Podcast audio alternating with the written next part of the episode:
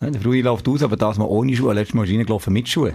Eigentlich ist er ein Held von der Woche. Wir haben die Rubrik leider noch nicht, aber grundsätzlich war der Benjamin Bruni Held von der Woche, weil eben Geschichte ist die, ich bin völlig verzweifelt auf dem Schlossplatz gestanden mit drei grossen Kisten Schuhe drinnen, hatte zu wenig Platz im Auto und habe keine Ahnung gehabt, wenn ich jetzt die zum Lörenacker bringe.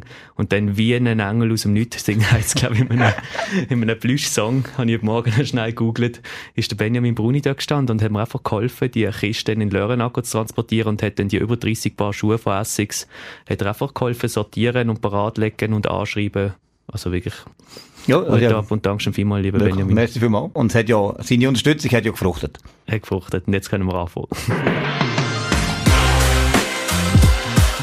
Wir begrüßen euch ganz herzlich zur schon elften Folge von dieser Saison. Wir reden logischerweise zuerst über ein Schösser-Match, dann schauen wir darauf, wie wir den Match vorbereitet haben und wie wir ihn jetzt nachbereiten, um wieder zu einer Vorbereitung zu kommen. Das war jetzt ein kompliziert gegen Nick. Dann stellt sich Tabea vor und dann reden wir noch ein bisschen über das Thema, das in ersten Thema ist, nämlich unser neues Maskottli Papalipa. Aber fangen wir zuerst an mit dem ersten richtigen Timeout von dieser Saison. 30 Sekunden zum Schösser-Match. Ab jetzt. Ja, wir haben eine schwierige Auswärtsaufgabe gehabt und haben die aber mit einem 3-0-Sieg gut gemeistert. Und ich glaube, der Schlüssel ist so am ersten Satz ein bisschen mental gewesen, am Schluss das durchziehen. Und ab dem zweiten haben wir wirklich sehr gut im Block und im Service geschafft. Das war der Schlüssel für einen grossen Vorsprung. Und da haben wir dort können knacken. Der dritte ist noch ein bisschen knapp geworden. Aber auch dort haben wir am Schluss wieder äh, wirklich sehr gut blockt und äh, vom Gegenangriff brilliert und haben schlussendlich, den ganzen Schluss haben wir effektiv deutlich können 3-0 gewinnen und die nehmen natürlich gerne die Punkte. Nächstes Mal nehme ich eine Stoppuhr mit, weil es ist nämlich noch mühsam dort zu schauen. Ich bin nicht sicher. Wir können nachher im Stream nachschauen, ob es richtig ist. Wir haben über die Vorbereitung und die Nachbereitung schwätzen, weil du ja gesagt hast, dass es extrem schwierig ist, Anfangs so einen Match vorbereiten. Wie haben wir jetzt das gegen Schön so gemacht? Ja, also wir haben ja auch schon mal das Thema Matchvorbereitung, Gameplan, Statistik und so angeschaut. Und jetzt ist es der erste Saisonmatch, also da gibt es ja keine Statistik in dem Sinn. Und äh, was man dann so macht, ist halt äh, den Gegner aus der Vorbereitung ein bisschen anschauen. Das heisst, äh, wir haben zum Beispiel die zwei Spiele, die sie gegen Düdingen gespielt haben, haben wir angeschaut. Äh, sie haben ja auch schon gegen Neuchâtel gespielt. Und von dem her, das Problem ist immer ein bisschen Vorbereitungsspiel, die Vorbereitungsspiel. Man probiert ein bisschen aus, oder man, man, man spielt vielleicht noch nicht so, wie man nachher spielt. Schön so beispielsweise hat in falschen Dress das Vorbereitungsspiel gespielt, um wahrscheinlich uns verwirren, wie auch immer. Auf jeden Fall haben wir das natürlich gemerkt, aber äh, wir tun jetzt nicht extrem auf Statistik Zugriff nehmen für die ganzen Vorbereitungsspiele, wo wir jetzt die ersten zwei, drei Saisonspiele haben, ist echt zu wenig Daten. Also, wenn wir jetzt irgendwie überlegen, wir wollen ja, sagen wir, wo wir her servieren, ist relativ einfach. Das findet man relativ schnell raus. Aber, ähm, dann beispielsweise, wo man den Block Prio stellt, wer, äh, vielleicht wenn, welchen Ball bekommt. Wenn man da, sagen jetzt mal, wo einem Vorbereitungsspiel, wo es um nichts geht, vielleicht gegen einen schwächeren Gegner, gegen einen stärkeren Gegner, haben die vielleicht zehn Fälle gespielt so, und nachher machen wir eine statistische Auswertung von diesen zehn Fällen. Das ist jetzt nicht so hilfreich für die Saison. Dazu ist zum Beispiel gekommen, dass äh, schon so das Harrison gespielt. Die hat ganz vorbereitet noch keinen einzigen Match gespielt, weil sie angeschlagen ist gesundheitlich. Das heisst, wenn wir uns jetzt vorbereitet hätten auf die Vorbereitungsspiele 100%, dann wären wir am Match überrascht gewesen, dass jetzt plötzlich die spielt. Und das ist doch ein bisschen wichtig, Informationen sammeln. Wer ist gesund, wer ist nicht gesund, wer könnte vielleicht spielen, welche Position könnte die spielen.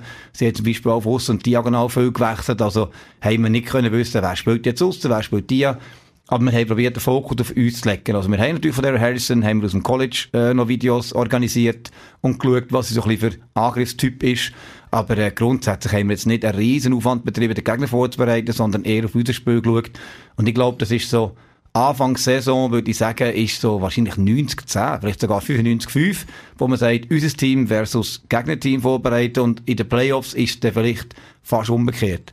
Wo man sagt, okay, jetzt 60, 70 Prozent äh, Gegnervorbereitung und noch, ja, 30, 40 vielleicht für uns so. Und von dem her haben wir allgemein, wir haben was haben wir gemacht? Wir haben die Angreifer angeschaut, ein paar Bauer, und gesehen, was sind es für Typen? Nicht genau, wo sie herschlagen, sondern es gibt Angreifertypen, wo sie eher eine schlägt ein bisschen höher ab, eine schlägt schneller ab.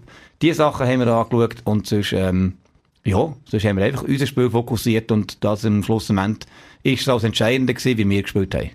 Und jetzt schon der nächste Match am 18. Oktober. Wir haben schon mehr als genug Werbung gemacht. Spielen wir daheim gegen Nück um halb acht ist die Ausgangslage eine andere. Nück hat ja jetzt gegen Doggenburg am Wochenende 3-1 gewonnen, hat in der Zwischenzeit vor unserem Match in der Supercup gegen Düdingen, da haben wir schon ein bisschen mehr Videomaterial zum Analysieren.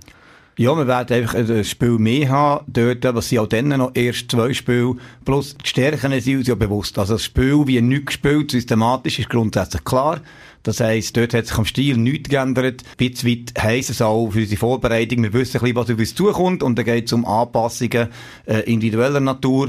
Wir werden natürlich eine Service-Strategie zurechtlegen, wir werden unsere Blockstrategie zurechtlegen, wir werden vor allem am Match viel müssen reagieren und das ist jetzt auch der Fokus bei unserem Training. Also wir legen immer noch auf uns am meisten Wert, wir sind lange noch nicht dort, wo wir sein wollen, äh, die Gegner ja auch nicht, das ist einfach so, das heisst, wir haben noch nicht wir haben noch nicht Topform erreicht und dementsprechend ist es auch normal, dass wir einfach mehr auf uns schauen. Und das bedeutet, wir werden im Training durch Drucksituationen probieren zu erzeugen von starken Angreifern, wie es nicht beispielsweise hat. Das heisst, wir haben ja diese Woche wieder ein paar Jungs im Training, die können helfen können, die können draufprügeln Und das ist gut, es gibt einfach ein, äh, ein höchstes Niveau im Training, wo einfach wirklich die Angriffe von Männern natürlich auf Frauenhöhe schon noch eine andere Power haben. Und wir probieren das ein bisschen auszunutzen, aber sonst eben probieren wir uns vor allem weiterzuentwickeln auf unserer Seite. Wir haben schon ein paar Sachen jetzt gesehen, die noch nicht funktioniert haben. Schön so die Abstimmung zwischen Pass und Angriff ist bei weitem noch nicht optimal. Und vor allem so Verhältnis zwischen Block und Verteidigung. Und das hat jetzt nicht mit nichts oder mit Schöso zu tun, sondern allgemein, wo läuft man durch, in welcher Situation, weil die Spieler natürlich zusammen auf dem Feld müssen stehen. Und das wird von Woche zu Woche mehr. Und von Woche zu Woche können wir die, die der EM zurück sind, mehr und mehr einsetzen. Also ich glaube, das wird auch automatisch besser. Wer in diesem Sommer auch an der EM war, ist Tabea und sie stellt sich jetzt im nächsten Clip schnell vor.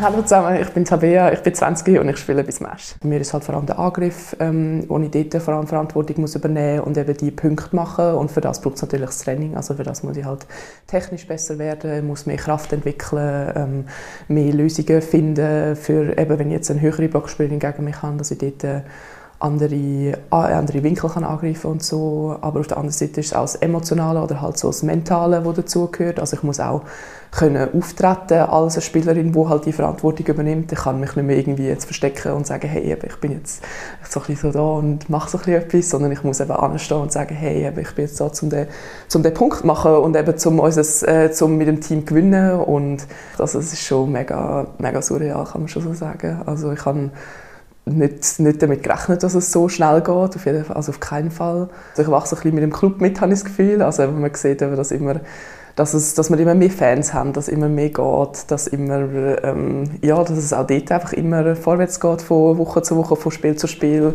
kommen mehr Leute, ähm, es gibt irgendwie neue Aktionen, wo man mitmachen kann, wo die Leute irgendwie anziehen und so und von dem her ist es cool auch das zu sehen, so ein bisschen, also dort etwas läuft so.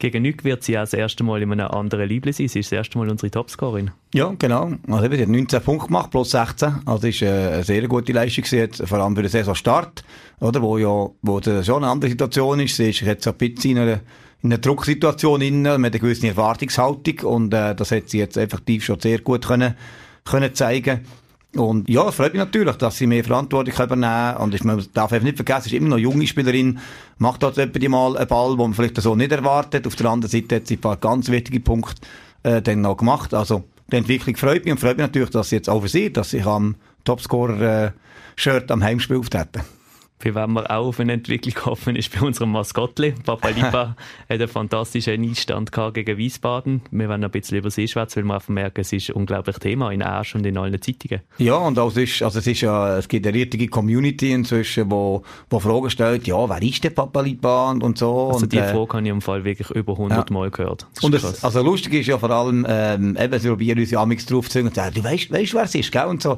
Und dann kommen sie mit Namensvorschlägen und schauen, wie man reagiert und so, und das ist wirklich wirklich, also, es ist wirklich ein Thema, aber äh, eben, wie wir schon letztes Mal gesagt haben, es ist wirklich auch cool, ähm, weil es passt, es passt da völlig rein, also es ist auch ein Teamfoto drauf, beispielsweise, und ja, gehört einfach jetzt zum Team dazu. Absolut. Und eben Batz hat geschrieben, das Maskottli-Geheimnis. Und ja, es ist also wirklich einfach wunderbar, wie die Fragen auch kommen. Also auf Facebook hat jemand geschrieben, ob Papa Liebau an allen Auswärtsmatch ist. Und da müssen wir leider sagen, dass sie momentan noch ein bisschen schüch ist und äh, ein bisschen Reisehemmungen hat, dass sie fühlt sich momentan mhm. sehr wohl in Arsch und wartet noch mit Auswärtsspielen, aber wir können nicht ausschließen, dass sie dann irgendwann einmal an einem Auswärtsmatch auftaucht. Ja, und wir, wir wissen ja nicht genau, wir, wissen, wir kennen sie auch noch nicht so gut, das heisst, wir wissen nicht, wie navigationssicher ist jetzt Papalipa, wenn sie da im Alleingang auf so fliegen, dass sie nicht plötzlich da in Italien irgendwo in der Halle steht und äh, dort äh, andere Mannschaft anführen, von dem her, ähm, ja. Aber wir hätten sicher noch Platz im Bus versetteln, oder? Ja, würde ich auch sagen. Würde ich auch sagen. Und dann habe ich übrigens auch mit der Freude gehabt, wo die Rosi vorgefahren ist und wir einfach in unserem pinken Bus auf Schösel haben können fahren. Und der Marco natürlich auch einen riesen Plausch gehabt. Ja. Es war ein bisschen eine ländliche Umgebung gewesen, dort genau. in Schösel. Und dann hat er plötzlich mal aus dem Nichts so das Postauto Signet abspielen lassen. Das hat also, wirklich ziemlich gut gepasst. Ich muss natürlich dazu sagen, dass, ähm, äh, wir haben ja wieder in der Halle Derrière la Ville gespielt, also in der Halle, wo Schösel eigentlich jahrelang gespielt hat.